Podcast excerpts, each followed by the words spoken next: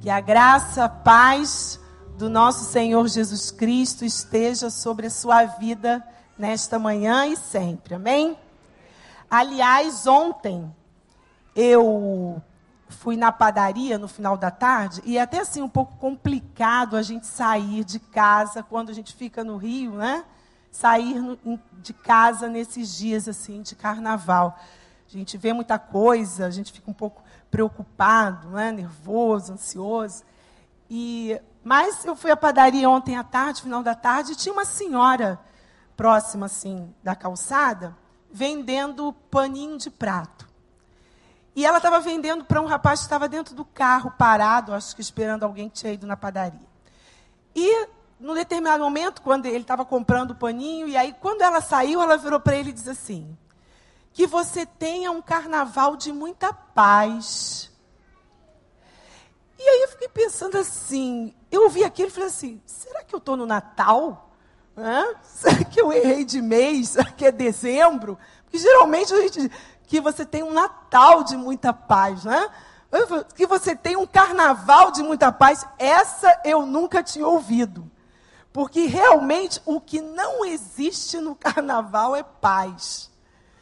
Aliás, o que não existe no carnaval nem é paz e nem alegria, que é o que nós vamos tratar nesta manhã. Nós vamos refletir na palavra de Deus e vamos falar um pouco sobre a questão da alegria.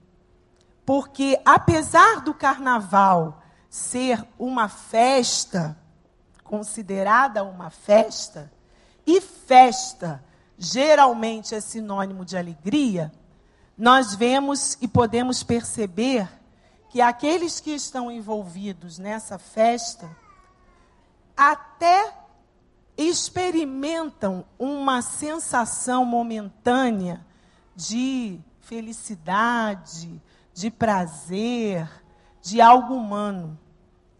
Mas quando chega na quarta-feira, e a quarta-feira é chamada quarta-feira de cinzas, aquilo que era alegria virou cinzas. Aquilo que era fogo, aquilo que era emoção, aquilo que era entusiasmo, prazer, virou cinzas. Agora, a palavra de Deus vai nos trazer e nos apresentar, e o Espírito Santo de Deus, que habita naqueles que um dia creram que Jesus Cristo é o seu Senhor e Salvador, a palavra de Deus vai dizer que existe alegria ao invés de cinzas. Isaías 61, e Jesus repete essas palavras, dizendo ser Ele mesmo ungido, aquele que o Espírito do Senhor o capacitou para pregar as boas novas. Ele diz que vem trazer alegria, derramar o óleo de alegria ao invés do pranto, uma coroa ao invés de cinzas.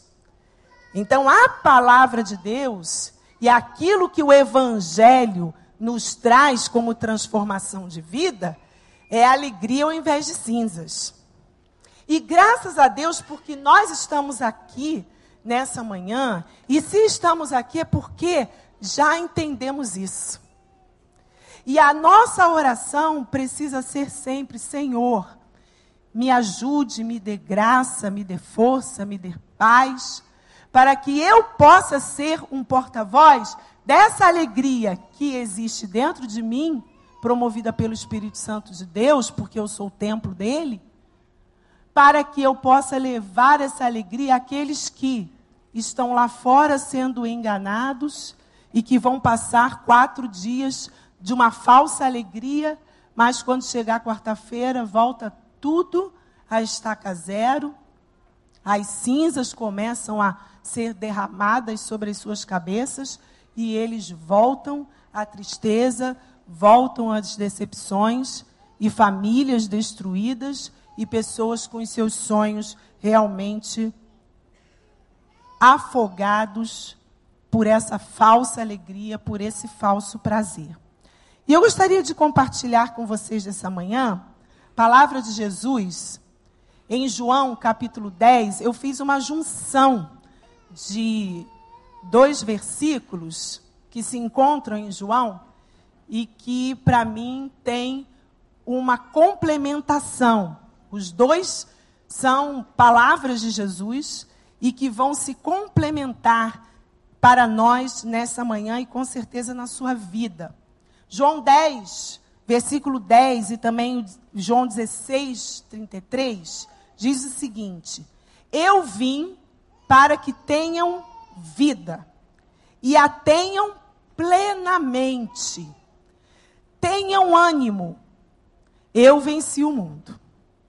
São dois textos separados, mas que unidos se complementam nas palavras de Jesus. Queridos, essa é a vida que Deus conquistou para nós. Que Jesus Cristo conquistou para nós na cruz do Calvário, na sua ressurreição. Vida abundante. Não a vida que o mundo dá, não a alegria, não a paz que o mundo oferece, mas a verdadeira alegria, a verdadeira abundância de vida. A plenitude da vida se encontra em Jesus Cristo.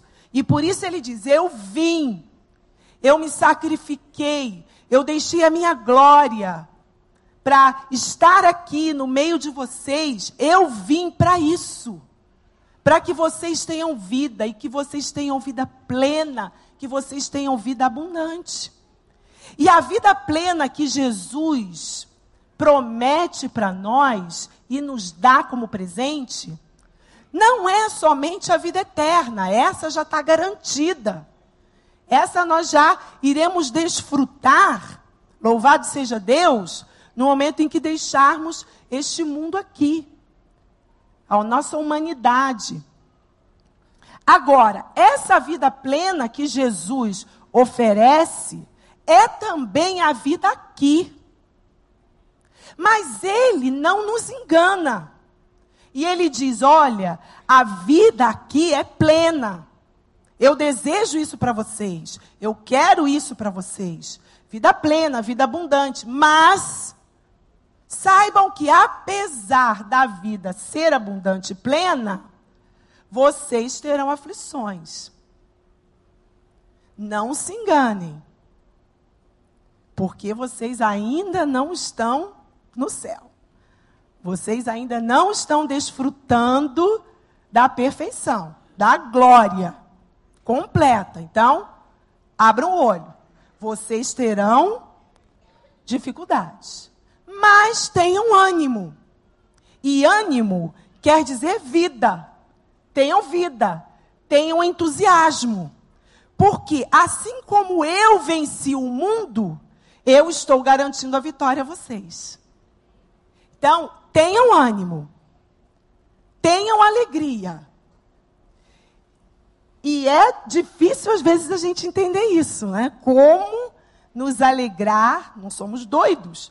Como vamos nos alegrar no momento da dificuldade, no momento da tristeza?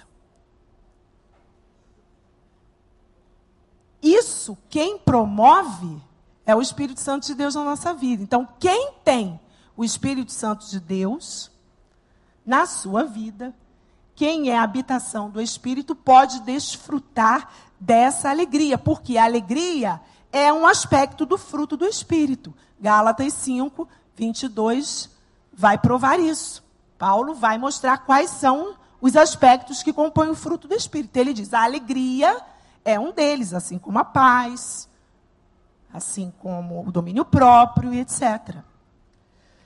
E a alegria, por isso que Jesus diz: tenham ânimo, eu venci o mundo, porque a alegria que o Espírito Santo de Deus nos dá, faz com que as circunstâncias que são mais indesejáveis, mais difíceis na nossa vida, se tornem suportáveis.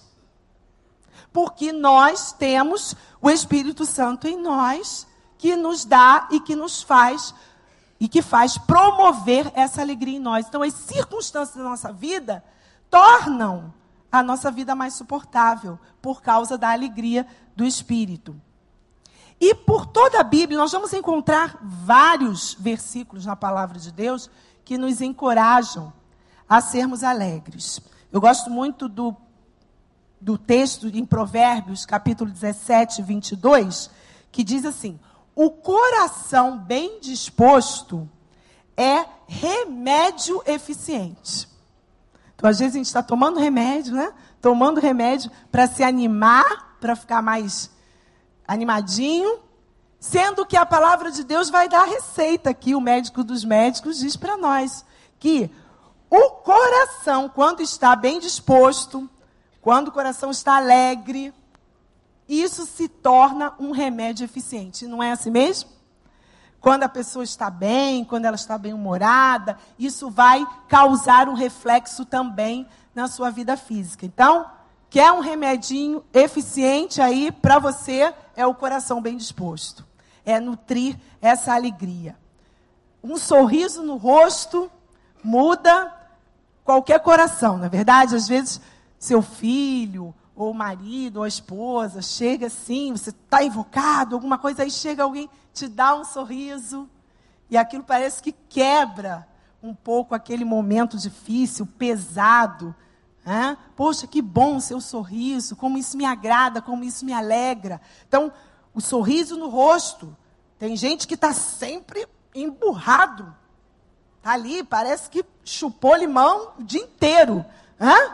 E você vai, mas irmão, o que está acontecendo? Nada. Não, está tudo bem. Como que pode estar bem você com essa cara emburrada? É? Queridos, os filhos de Deus, eles têm que ter sorriso no rosto, eles têm que ter alegria, Saber que mesmo em meio às dificuldades, Jesus disse: Não, tenha bom ânimo. Tenha bom ânimo, eu venci o mundo.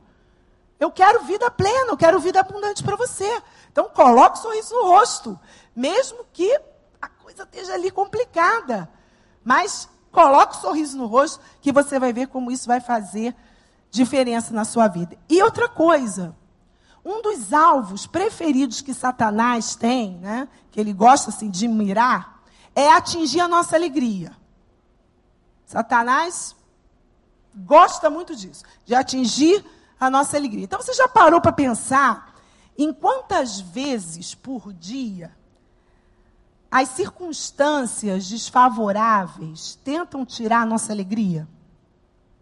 São muitas vezes pequenas coisas ao longo do dia que vão nos aborrecendo.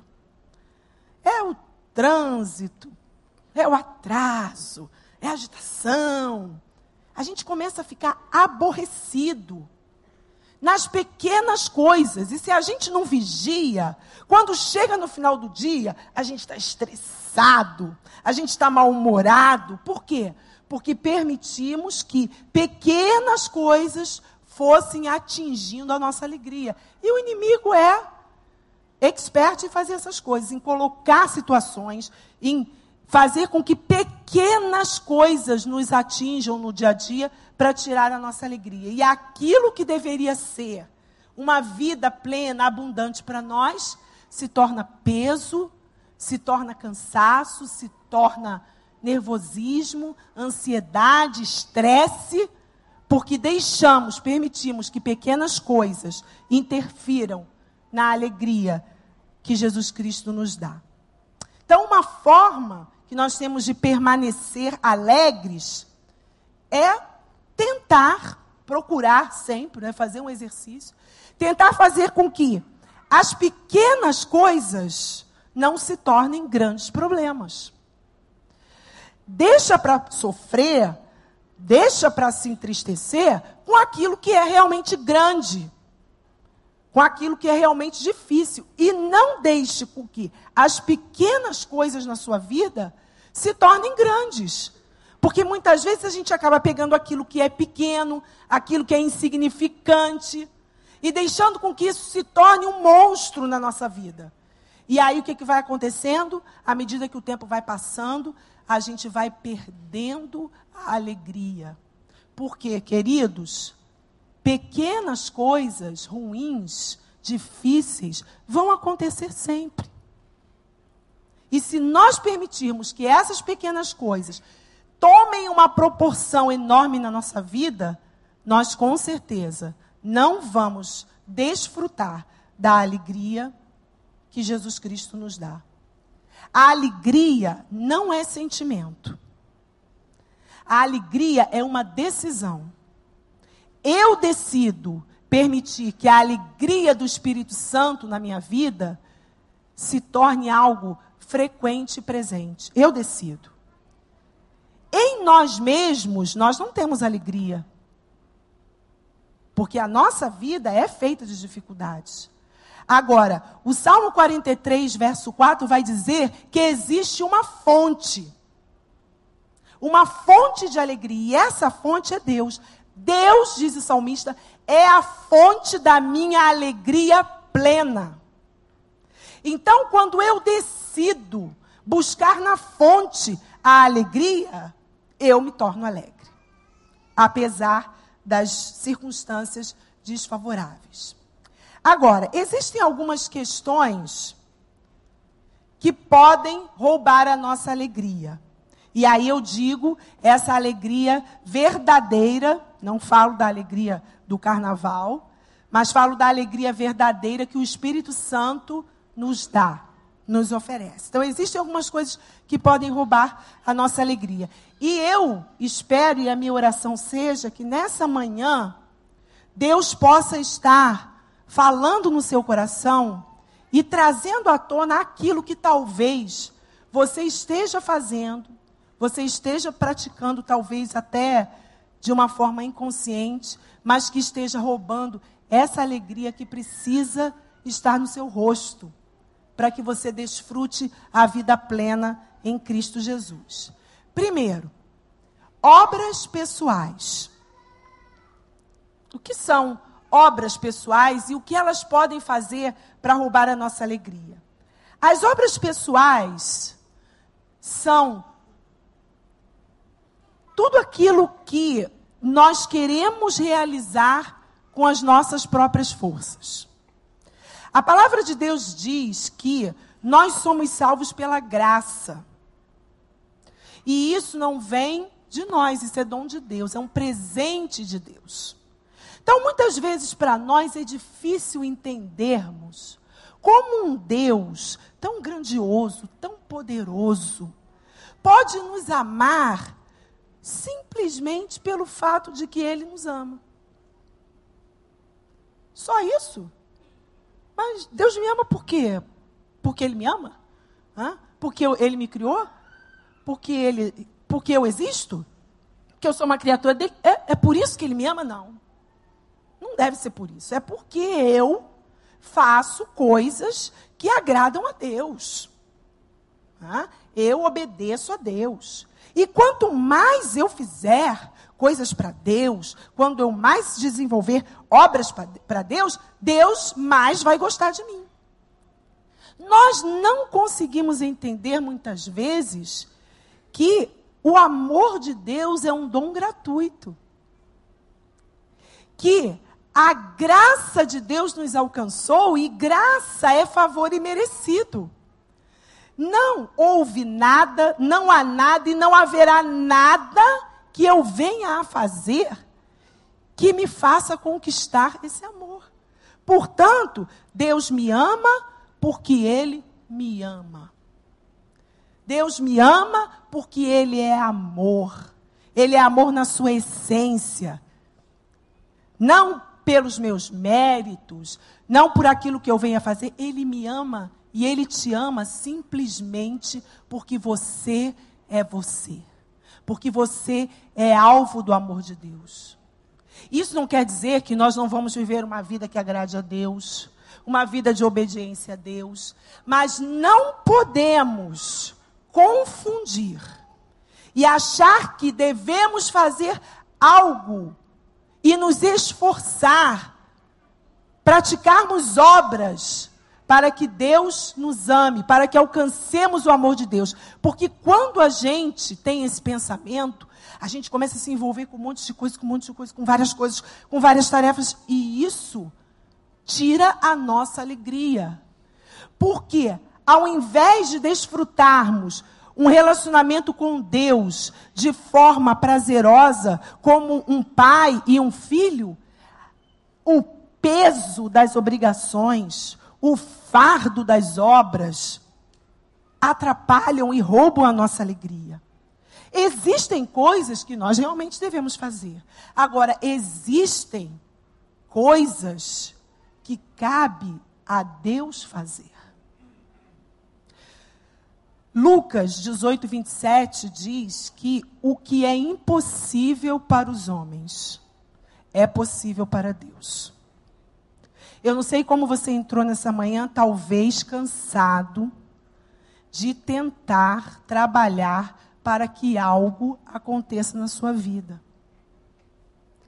O que couber a você, faça.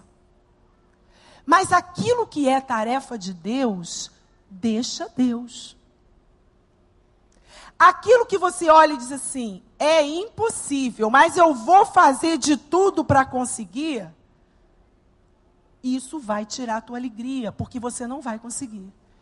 Então, o que é impossível, entrega para Deus. Porque o que é impossível para os homens é, é possível para Deus. Amém? Então, que nessa manhã você se liberte do peso das obras pessoais que tentam levar você a entender que você alcança a graça de Deus, que você alcança o favor de Deus, que você alcança o amor de Deus por causa das obras que você realiza. Isso não é verdade. E entregue para Deus aquilo que é impossível aos homens. Em segundo lugar, o legalismo religioso. Queridos, nós devemos desfrutar a presença de Deus, em vez de apenas passar a nossa vida lutando para sermos bons o bastante para ganhar a aprovação de Deus. Porque quando nós lutamos para mostrarmos para Deus, Senhor, olha como eu sou bom.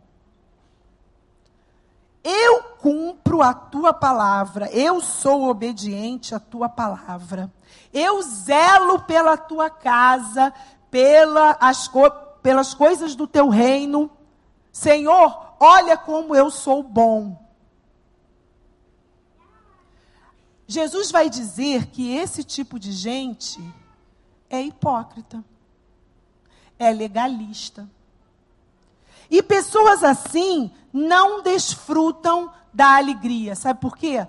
Porque o relacionamento com Deus, o envolver-se na obra, se torna legalismo, se torna uma religião, se torna um peso, se torna regras que eu preciso cumprir para ser aceito diante de Deus.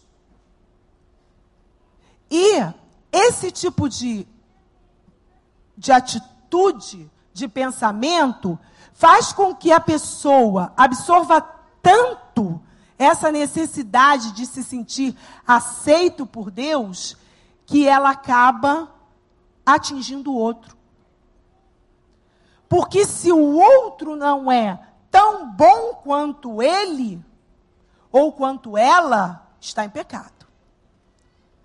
Se não faz o que eu faço, está em pecado, está errado. E aí, além de se tornar um religioso frio legalista, ele acusa o outro. Ele vive para mostrar para o outro que o outro está errado. Ele passa a concentrar toda a sua atenção no outro, porque ele é bom o suficiente. E o outro é o miserável. E aí ele diz como hipócrita. Graças a Deus que eu não sou como aquele ali.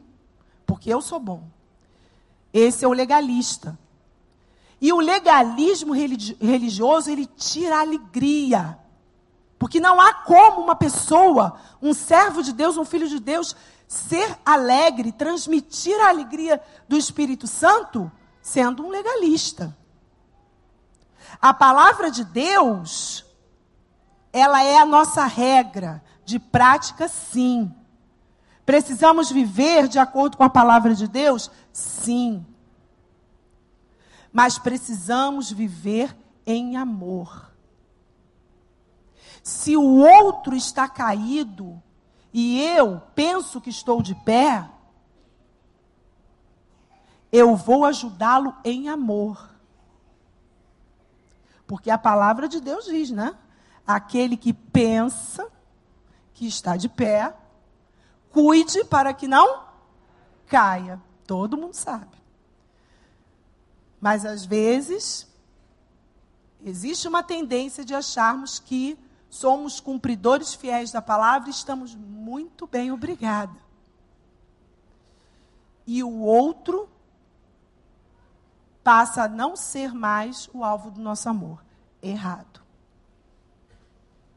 Precisamos obedecer a Deus pelo amor que temos a Deus. E isso precisa ser alegria na nossa vida e não peso. Precisamos desenvolver um relacionamento com Deus de amor e não um relacionamento de consequências desastrosas e de castigo por aquilo que eu não venha a fazer. A graça de Deus não é barata. Paulo diz que a gente, porque somos salvos pela graça, vamos ficar pecando por aí. Não é isso. Mas precisamos entender que o legalismo religioso é uma linha tênue, tênue, daqueles que buscam um verdadeiro relacionamento com o Senhor. Ou você vai para um lado, ou você vai tender para um relacionamento de alegria, um relacionamento de satisfação com Deus, como teu pai, um relacionamento de amor, ou você vai tender para o legalismo. Então precisamos ter cuidado, porque isso rouba a nossa alegria. Em terceiro lugar, a vida complicada. Queridos, o plano de Deus para nós é muito simples. Deus não não tem para nós planos complicados, difíceis. Só que a gente tem a tendência muitas vezes de complicar a nossa vida. Né? De fazer com que as coisas que deveriam ser simples, o fato de fazermos coisas da maneira de Deus, muitas vezes se torna tão complexo que a gente acaba perdendo a alegria. E as coisas de Deus, e a maneira de Deus é tão simples que às vezes a gente fica até meio confuso. Né? Mas será que é tão fácil assim, né? Será que é tão simples assim realmente? Será que Deus é tão simples? Não, Deus é complexo. E eu tenho que ser complexo. Não. Deus é simples. E Deus quer que a sua vida seja simples, porque viver uma vida complicada com certeza vai roubar a sua alegria. Nós vivemos num mundo de multitarefas, verdade? Então a gente tem que fazer tudo, tem que fazer tudo toda hora, tem que preencher a nossa vida. E a gente já acorda e não dá tempo nem de dormir direito, e quando acorda, já acorda pensando no que tem que fazer, e vai assim na vida agitada até o final do dia, chega de noite, a gente dorme pensando no que vai fazer no dia seguinte, e vem as preocupações, e vem as dificuldades, e vem toda aquela lista de tarefas que a gente tem que resolver. E a nossa vida vai se tornando complicada, se tornando complicada. E quando a gente vê, por que, que eu estou assim? Por que, que eu não tenho alegria? Por que, que eu não estou satisfeito? Porque a vida está complicada, porque a vida está difícil. E não é essa vida que Jesus apresentou para nós. Ele apresentou uma vida simples. Ah, pastora, mas eu tenho que sustentar minha família, eu tenho que ganhar dinheiro. Ah, ninguém está dizendo que você vai virar um vagabundo. E nem Jesus diz isso para você, não.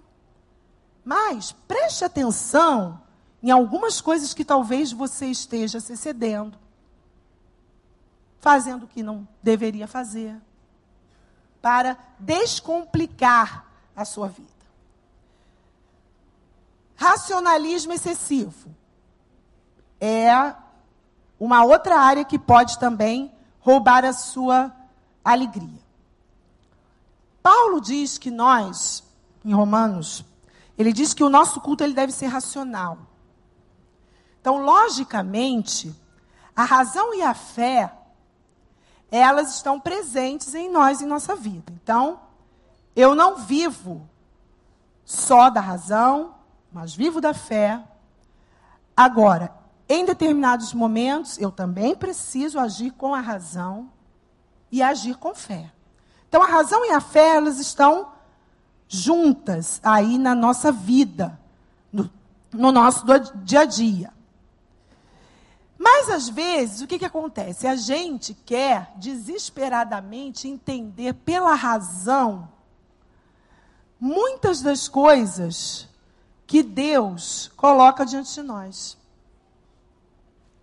Na nossa vida, há situações em que, pela razão, nós não vamos entender nada. E qual é o problema? O problema é quando a razão se excede. E a gente quer tentar explicar tudo pela razão. E aí a gente começa a ficar triste, amargurado. Por quê? Porque existem coisas na nossa vida que não têm explicação aparente. Deus sabe. Deus sabe todas as coisas. Ele tem, sabe todos os propósitos. Mas existem. Já se pegou assim? Não estou entendendo nada. O que está acontecendo? Não estou entendendo. E aí, eu tenho que parar para pensar e dizer assim: é, isso daí não é para entender mesmo, não. E para por aí. Aquilo que você perceber que não tem explicação, para por aí. Porque senão você vai começar a tentar descobrir as razões, e as razões, e as razões, e você não vai chegar a conclusão nenhuma. Sabe o que, que vai acontecer? Você vai ficar envolvido, envolvido cada vez mais nessa situação que não é para você entender. E isso vai roubar a tua alegria. E o que que Deus nos orienta a fazer nesse momento? Não está entendendo? Para de racionalizar. Siga a direção do meu espírito. E aí é preciso deixar com que a sintonia fina do nosso coração, da nossa mente com o Espírito Santo de Deus seja aberta. Esse canal precisa estar aberto. Porque aí eu vou seguir a direção do Espírito em oração, no meu relacionamento com Deus. E as coisas vão acontecendo e Deus vai abrindo a nossa visão para o entendimento. Ou não.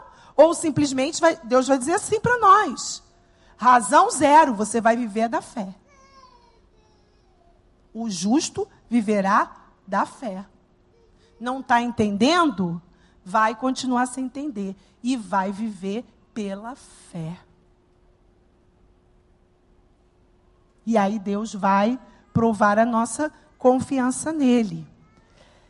E aí, nós vamos ser alegres, vamos ser felizes, simplesmente porque nós sabemos quem Deus é e que Ele é capaz de endireitar os nossos caminhos. Não sou eu, não é a minha razão, não é a minha inteligência, não é a minha sabedoria. É Deus quem vai endireitar no momento dele, da maneira dele. E eu volto a ter alegria porque eu sei em quem eu confio, eu sei em quem a minha vida está depositada. E eu sinto alegria por isso. Eu gosto muito da, da história do rei Josafá. E em determinado momento, lá em 2 Crônicas, no capítulo 20, nós vamos ver que o rei Josafá, ele precisou travar uma batalha contra dois reinos, Moabe e Amon. E quando Josafá percebeu que o exército dele era muito menor do que o exército inimigo, imagina. Pela razão, pela razão, Josafá tinha tudo para perder. A mínima possibilidade de ganhar aquela batalha, a mínima. Porque o exército dele era muito menor. Só que Deus colocou uma certeza no coração dele. E, aquilo, e aquela certeza que Deus colocou no coração dele, ele transmitiu para o povo. E ele disse para o povo assim, totalmente sem razão nenhuma, né? Não tenham medo, porque a batalha é do Senhor. A batalha não é minha como rei, a batalha não é sua como soldado, a batalha é do Senhor. Não tenha medo. Razão? Zero. Fé? Uau. É assim que a gente precisa viver. É difícil? É, mas é um exercício de fé. Porque haverá momentos que a razão não vai ter explicação, não. E se nós vivermos com um racionalismo excessivo, tudo eu vou explicar, tudo tem que ter um motivo. Já viu aquela pessoa assim? Que senta do teu lado, começa a conversar e tudo você tem que ter uma explicação. Não, me explica aí, mas por quê? Por que, que acontece assim? Por quê? Por que, que Deus permite as crianças morrerem de fome lá na África? Por que, que Deus permite o terremoto? Por que, que o furacão vem e destrói? Por quê? Por quê? Por quê? E aí começam os questionamentos. Existem algumas questões que são explicáveis, mas existem outras que você fala assim: não sei. Não sei. E se você ficar tentando explicar tudo pela razão, isso vai roubar a tua alegria. Se você nessa manhã está passando por alguma situação que a razão não explica, o que a palavra de Deus diz para você é: ore e confie. Que Deus vai mostrar o que você tem que fazer no momento certo. Deus vai mostrar. Mas é necessário seguir a orientação do Espírito. Ira impiedosa é outro aspecto que pode tirar a nossa alegria. Queridos, a ira não é pecado. A Bíblia fala da ira de Deus. Então, se ira fosse pecado, não estaria no currículo de Deus. Hã? Então, a Bíblia fala da ira de Deus. A Bíblia fala, mostra um dos episódios na vida de Jesus que ele se irou quando ele entrou no templo e viu aqueles mercadores fazendo o que queriam,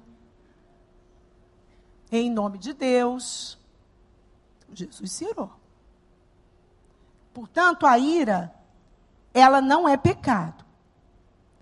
Até porque a ira é igual a dor. Quando você sente uma dor, você está sentindo uma dor porque algo está errado com você. Se você não sentisse dor, você não saberia que aquilo, é, é, que existe alguma coisa errada com você, não é verdade? Por isso a dor. Porque a dor é um sinal. É um sinal de que alguma coisa está errada. Por isso que algumas, algumas doenças, por exemplo, a lepra, a pessoa, ela, onde a lepra atinge, ela para de sentir a sensibilidade ali daquele local. E se ela encostar no fogo, em alguma coisa quente, ela não vai sentir dor. Mas ela vai ser queimada. Ela não está sentindo dor. Ela vai ser queimada. Agora, quando a gente tem as nossas. É, é quando tudo está funcionando ali direitinho, as nossas sensações. Se a gente encosta no fogo, o que, que acontece? A gente sente a dor. Daquela primeira queimadura ali que a, o fogo provoca. Se eu coloco o dedo num fio desencapado, eu vou sentir um choque, eu vou sentir uma dor, eu vou tirar minha mão dali. A ira tem o mesmo efeito. A ira é como a dor. Por que, que você sente ira? Você sente ira por causa de algo que está sendo feito a você ou a terceiros que não é correto. Então você sente a ira, é uma emoção. Você sente aquele momento ali que aquilo ali não está certo. Então você se ira com relação àquilo ali. Então, se você não se irasse, você não ia saber quando alguém está te maltratando. Ou quando alguém está maltratando outra pessoa. Mas o problema não é a ira. O problema é o que a gente faz com a ira. Daqui para frente. Então, o que nós fazemos com a ira é o que é importante.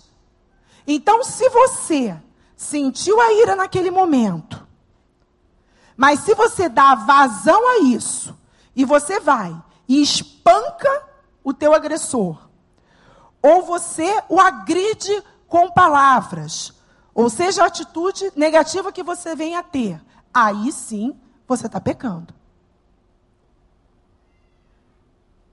Porque Jesus fez a coisa certa.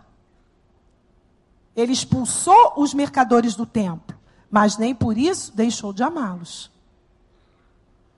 Então, quando a gente começa a desenvolver na nossa vida uma ira impiedosa, eu sinto a ira naquele momento, mas eu não tenho amor, eu não tenho compaixão, por aquela pessoa ou pela situação que envolve, aí a situação começa a ficar difícil. E nós vamos deixando com que essa impiedade tome conta de nós e a gente vai perdendo a alegria, porque a gente vai ficando com raiva, a amargura vai tomando conta do nosso coração e essas coisas tomam a nossa vida e não conseguimos ter alegria nessas situações. Ou se isso chega a um ponto de se desenvolver, a gente passa a viver uma vida amargurada, somente pensando em como eu vou me defender, em como eu vou adquirir os meus direitos ou o direito dos outros. Existem situações que nós precisamos sim defender os nossos direitos. Agora, existem situações que precisamos entregar a Deus, porque Deus é o nosso juiz. É Ele quem defende os nossos direitos. Então, tentar ficar lutando com as nossas próprias forças somente vai causar sofrimento sobre sofrimento. Por outro lado, manter a ira silenciosamente também é prejudicial. Você guarda aquilo ali, não? Você absorve aquela raiva, aquela injustiça, e você aquilo vai te tomando, e isso é muito perigoso, inclusive para a saúde. Então, uma boa forma de você extravasar, né? Tem gente que tem várias formas. Tem gente que tem lá um, um saco de boxe dentro de casa, né? E sai socando o boxe. Ao invés de eu socar a cara do outro, eu soco lá o saco do, de boxe. Hã? Se você tiver com vontade de socar o seu marido, você vai lá para o seu quarto e soca o saco de boxe. Aí você não vai quebrar a tua mão. Hã? Você quiser socar a tua esposa, não soca não, que ela é frágil. Hã? Então vai lá e soca o saco de boxe. Você vai ver como você vai dar uma extravasada. Né? Pastor Daniel está rindo? Simone é uma benção. Então, essas coisas nos ajudam. A gente precisa dar uma extravasada, muitas vezes, porque tem horas que a raiva toma conta. Mas não dá para extravasar a raiva no outro, socar o outro, quebrar o nariz do outro. Né? A gente precisa conversar consigo mesmo. Vai lá, vai para um canto e começa a falar com você mesmo. Isso não é maluquice, não. É uma forma de você extravasar. Começa a conversar com você. Ao invés de você despejar no outro tudo que ele merece ouvir, você merece ouvir, eu vou despejar. Aí, às vezes, até as mulheres, né, que tem essa tendência, vai despejar aquilo lá de 20 anos atrás. Que o homem já tinha esquecido, né, já estava lá morto, e ela ressuscita, traz de volta, 20 anos atrás e despeja. Agora também você vai ouvir tudo que você tem que ouvir. E as palavras vão causar um estrago grande nos relacionamentos. Então, vai lá, fala, fala com o espelho, né? Finge que é a pessoa ali e extravasa tudo para você não absorver isso, porque a ira impiedosa também tira a nossa alegria e a gente precisa ter cuidado com isso.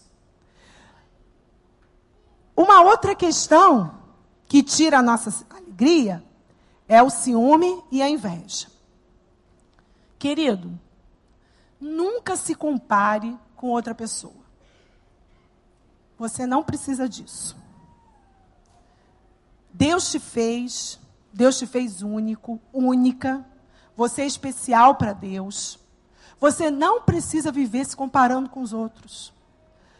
Porque quando a gente se compara muito com os outros, a gente desenvolve o que a Bíblia chama de inveja, ciúme.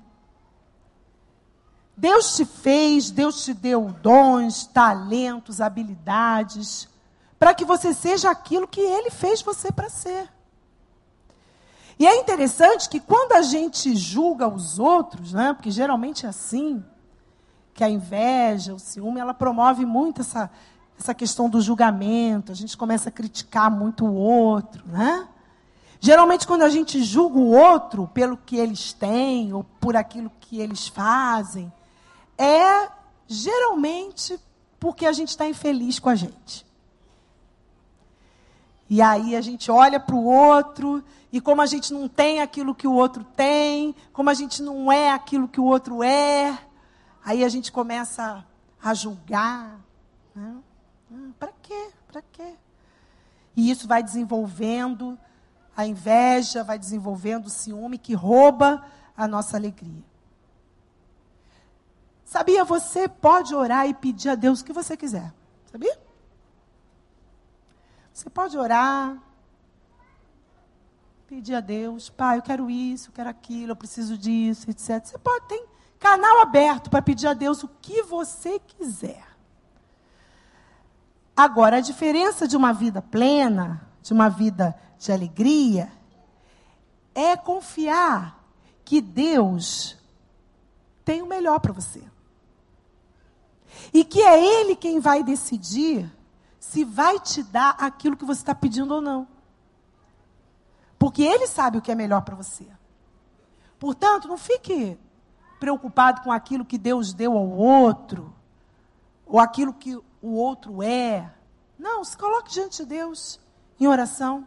E se for bom para você, Ele vai te dar. Se não for bom, contente-se com o que você tem. E esse é outro ponto o descontentamento habitual.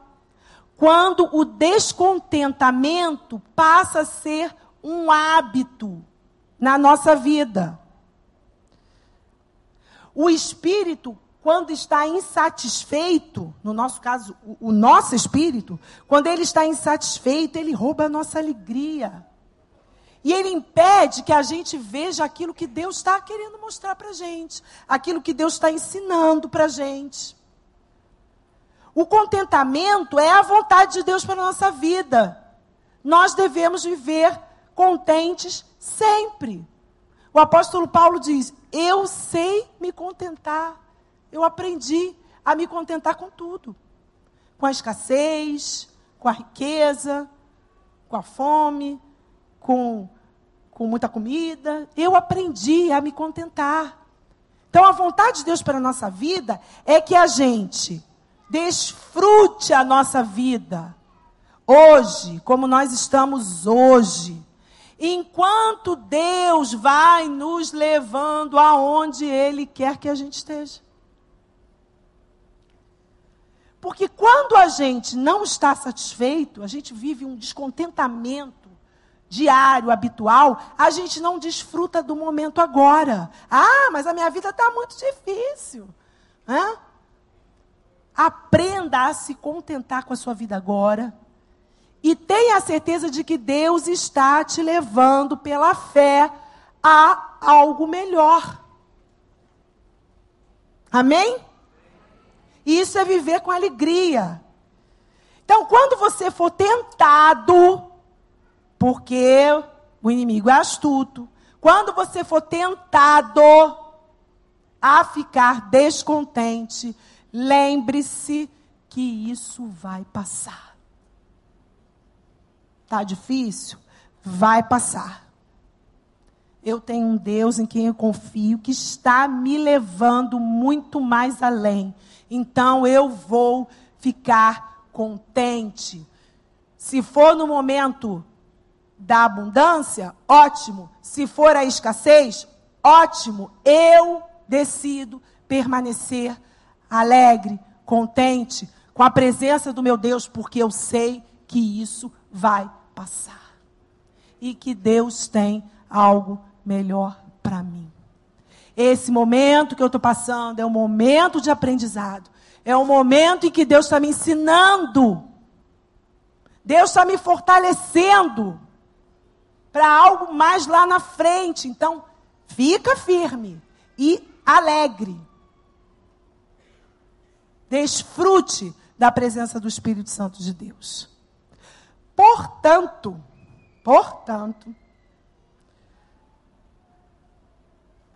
permita que o Espírito Santo de Deus dirija a sua vida ao invés das obras pessoais.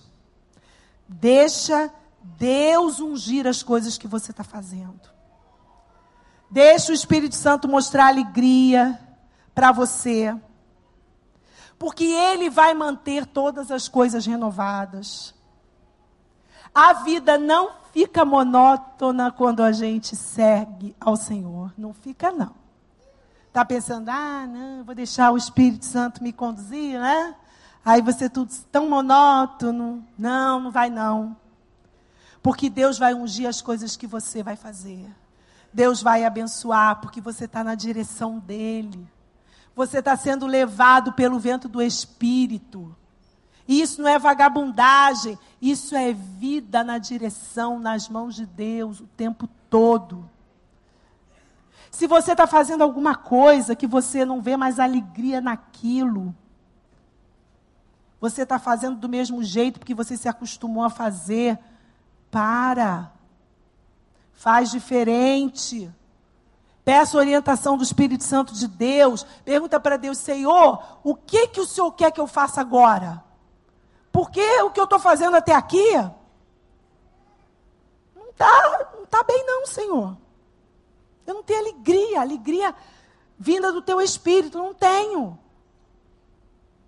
Quem sabe Deus está querendo mover você de direção, de rumo.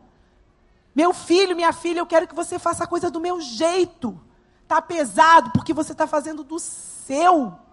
Eu quero que você faça do meu jeito. Senhor, então, Senhor, o que, que o Senhor quer que eu diga? Eu, eu já cansei de falar do meu jeito. Eu já cansei de tentar convencer o meu filho a voltar para os caminhos do Senhor, vir para casa do meu jeito.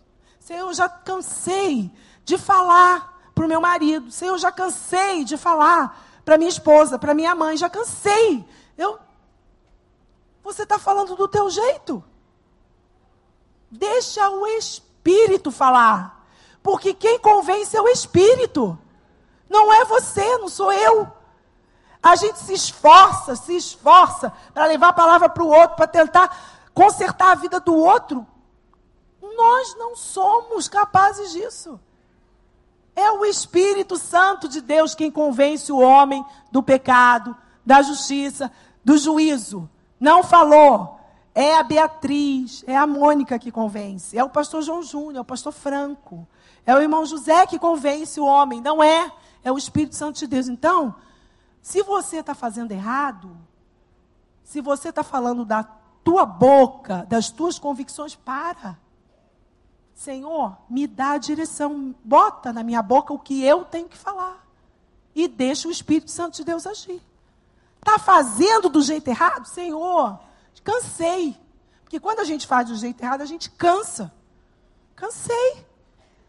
E aí Deus vai dizer assim: ah, tá bom, agora sim, eu vou fazer do meu jeito. Então, senta aí, aperta o cinto, vamos decolar. É isso. Viver a vida de alegria é permitir que o Espírito Santo dirija a sua vida. Viver uma vida de alegria é ser livre em Cristo, ao invés de ser um legalista religioso. Se nós seguimos a liderança do Espírito, a gente vai saber exatamente o que a gente precisa fazer para agradar a Deus. Porque Ele vai colocar no nosso coração o desejo de fazer o que Ele deseja. Então, é deixar-se seguir pelo Espírito. E aí, o seguir o Espírito pode levar a gente a fazer assim alguma coisa um pouco diferente daquilo que a gente está fazendo, está acostumado. É? é o vento mesmo do Espírito, leva para cá, leva para lá. Então, não se preocupe. Ore sem cessar. Peça a Deus direção. Vida, vi, viva a vida livre que Deus tem para você. Viva uma vida de oração, uma, viva uma vida de busca a Deus constante, seja livre.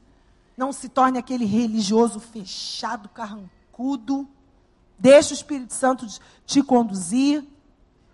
E quando aquilo que você faz não te edifica mais, você deve orar a Deus buscando orientação para a sua vida, do que tentar fazer o que Deus não está mais capacitando você a fazer.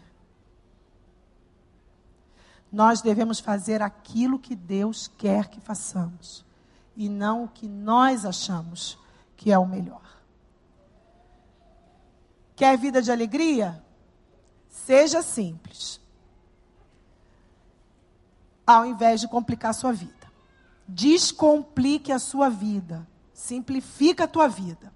E aqui eu vou dar uma palavra especial às mulheres. Não que os homens também não tenham vida complicada, mas as mulheres têm também. Né? É só abrir a bolsa da mulher que, você vai ver como a vida da mulher é complicada. Ela tem de tudo ali dentro da bolsa. Aí quando ela precisa de uma coisa, ela não acha. Né? O celular está tocando. Aí ela começa, cadê, cadê, cadê, cadê? Não achou. Por quê? Porque jogou o celular lá dentro. O celular, as bolsas, né, tem um lugar para colocar celular, sabia? Tem um lugar ali que você coloca o celular, que vai ser fácil, fácil de você achar quando o celular tocar. E aí, quando está dentro da igreja, então, você esqueceu de deixar o celular no vibracol, é? aí está lá, a pastora está pregando, o pastor está pregando, é? e o telefone começa a tocar e você quer desligar e não consegue, você não achou. Por quê? Porque a tua bolsa está uma bagunça. É? Você misturou tudo, batom, documento, dinheiro, celular, né? Quem tem criança pequena, a fralda do filho que botou lá dentro, que não tinha onde jogar fora, é assim. Então a gente complica algumas coisas. Então, a nossa casa. Gente, às vezes eu, eu, eu converso com mulheres e dizem assim, ai, eu estou estressada. Eu estou estressada, minha casa. Sabe, não consigo manter minha casa em ordem. Mas também a casa é tanta da quinquilharia. É tanta coisa que ela não joga fora nunca né, que está ali há anos só travancando. Aí quando ela precisa de alguma coisa, tá rindo, né? É. Quando ela precisa de alguma coisa, não acha. Cadê aquele papel? Cadê aquele documento? Porque tem tanta tralha. Então, gente, é vida clean mesmo. É, é você começar a se organizar, deixar sua casa arrumada, organizada, para você simplificar a tua vida. E, e homem é a mesma coisa. Também tem muito homem complicado. Ah, bagunceiro. Então, quando a gente simplifica as coisas, logicamente a gente vive mais feliz. A minha filha, uma vez, é, é, falou isso para mim. Né? Ela disse assim: É, eu acho que as pessoas organizadas elas são mais felizes. É, é verdade. Lógico, você não vai ser aquele xiita, né? Que não mexe aqui, não mexe ali. Não é isso. Não pode entrar na minha casa, que a minha casa está limpa tira o sapato antes de entrar. Não é isso. Mas você precisa descomplicar, porque a complicação rouba a nossa alegria. Onde está isso? Onde está aquilo? Aí você começa a discutir, até com o cachorro, você, até o cachorro você chuta. Hã? Porque você não acha as coisas, você está com pressa, quer... e isso vai tirando a tua alegria. Então a gente precisa descomplicar. Parar de fazer muitas coisas ao mesmo tempo. Olha a advertência que Jesus fez a Marta. Lembra? Marta, não é você não, Marta. Marta, Marta, você está ocupada também, né? Você está ocupada com muitas coisas, Marta. Você está deixando o que é mais importante. Ocupada com muitas coisas.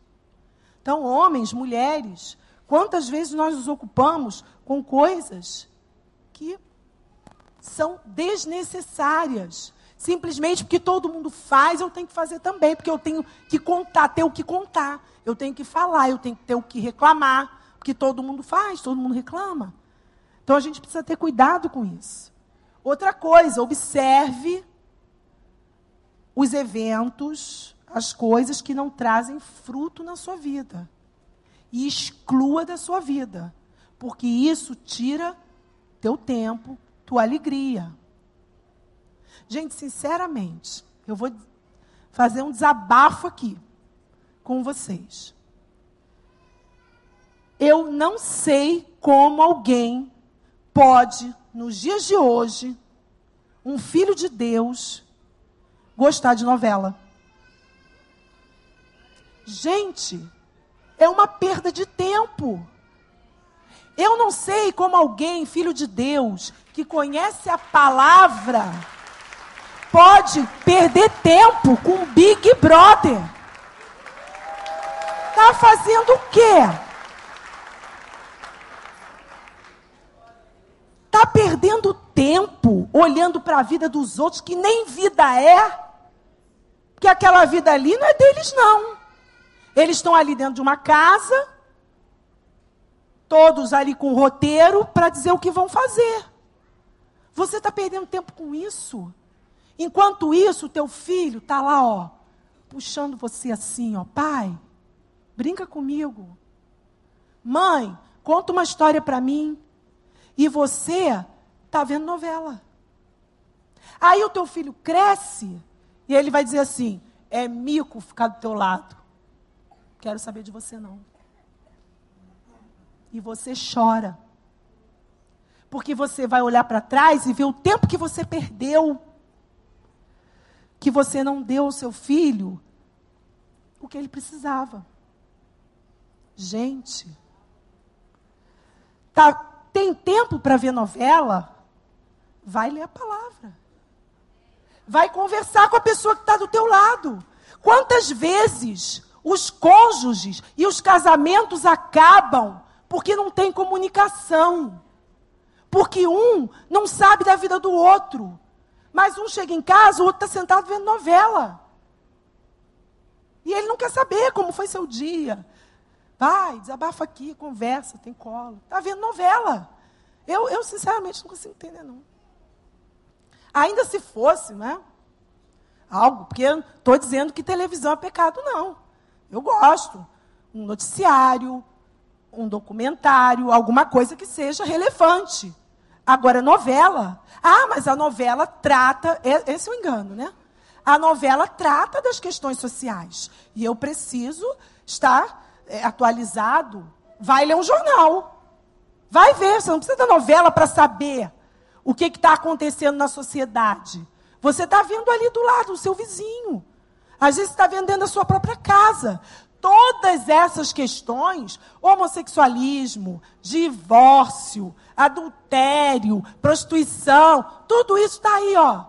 A nossa vista, para quem quiser ver. Violência doméstica, está tudo aí. Quantas vezes a gente se preocupa em olhar lá na televisão, mas vira o rosto para aquela vizinha que está com o olho roxo assim, ó. E a gente não pergunta o que, que aconteceu. Você sabe o que, que aconteceu, né? Tomou um soco do marido. E você, ah, ah lá a novela. E a vizinha lá do lado está sofrendo.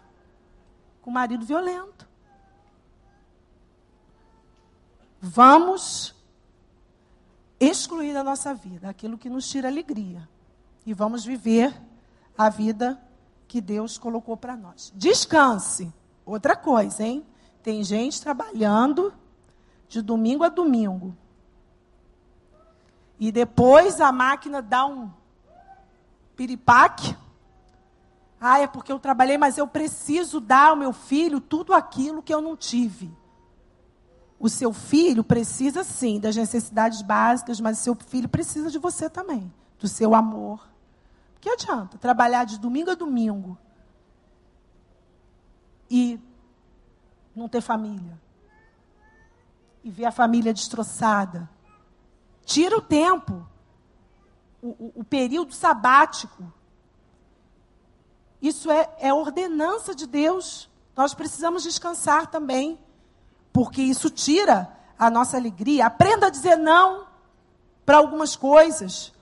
Às vezes a gente diz sim, sim, sim para tudo. O sim é para aquilo que é realmente importante. Então aprenda a dizer não quando for preciso. Passe mais tempo com a sua família. Passe tempo com os amigos. Desfrute da presença de Deus. Oração, leitura da palavra. A gente não tem mais tempo para isso. Já acorda acelerado, vai dormir acelerado.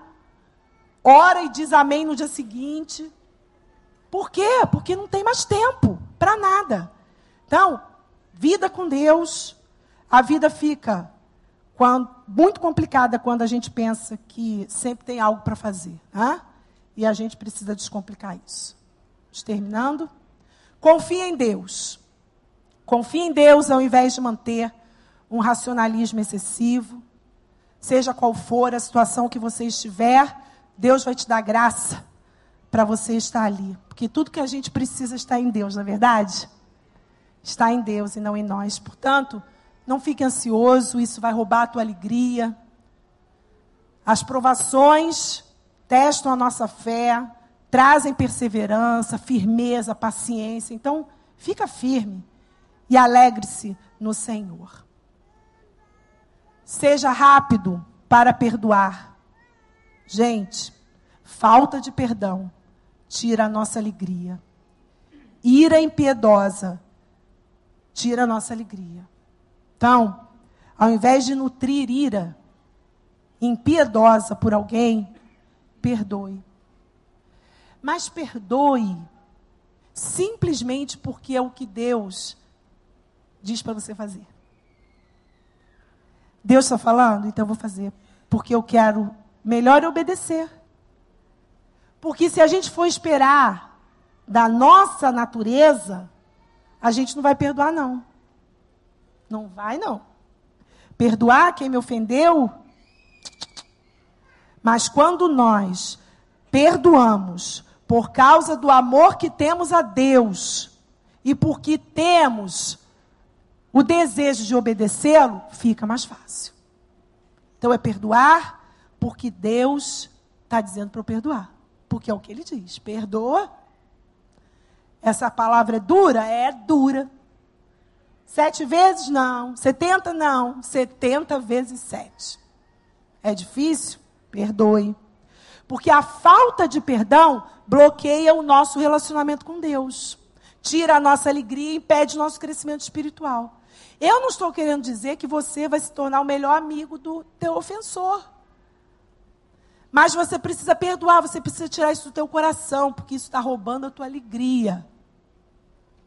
Está roubando a sua vida. Deixa as coisas do passado para trás. Está remoendo por quê? Deixa o que ficou. Porque senão você fica viciado em acusar, você fica viciado na culpa, na condenação. Deixa para trás. Que você verá como a alegria do Espírito Santo vai invadir o teu coração. Seja abundantemente abençoador, ao invés de nutrir ciúme e inveja. Se amamos a Jesus, isso significa que devemos fazer boas coisas pelos outros, amar os outros ao invés de julgar, ao invés de cobiçar. Alegre-se com a alegria dos outros. Isso vai, com certeza, trazer alegria ao seu coração. E permaneça contente em todas as situações. Muitas vezes Deus coloca situações, pessoas difíceis na nossa vida. Apenas para ver se a gente vai passar pela prova. Então, vamos ficar atentos a isso, porque Deus nos ama, Ele vai nos dar aquilo que nós precisamos. Muitas coisas ainda não aconteceram porque a gente não tem maturidade para receber. Deus está nos ensinando muitas coisas. O segredo é estar contente, pedir a Deus aquilo que eu quero, e se isso for adequado para mim, Ele vai me dar. Se não for, Ele com certeza fará algo muito melhor, que eu nem imagino, mas que Ele tem preparado para mim. Queridos, concluindo, essa é a vida de alegria que Deus espera para nós e que Ele tem para nós. Ter vida de alegria reflete a vida de Cristo. Cristo é alegre, foi alegre durante seu ministério aqui. E Satanás quer que você fique triste, porque ele sabe que se você perder a alegria, você perde a força. E se você perde a sua força, ele pisa em você. Então, ele tá, fica muito feliz quando você perde a sua alegria. E Deus quer manter você de pé, firme. E isso ele faz, e o Senhor faz por meio da alegria. E a palavra de Deus diz que a alegria do Senhor é a nossa força. E o que Deus quer para nós é alegria ao invés de cinzas. Isso é o que ele nos promete. Amém? Que Deus nos abençoe e que tenhamos realmente uma vida cheia de alegria, que sobre a nossa cabeça derrame o óleo de alegria e não as cinzas que a quarta-feira traz, que o inferno traz, mas que não é aquilo que Deus tem para você. Amém?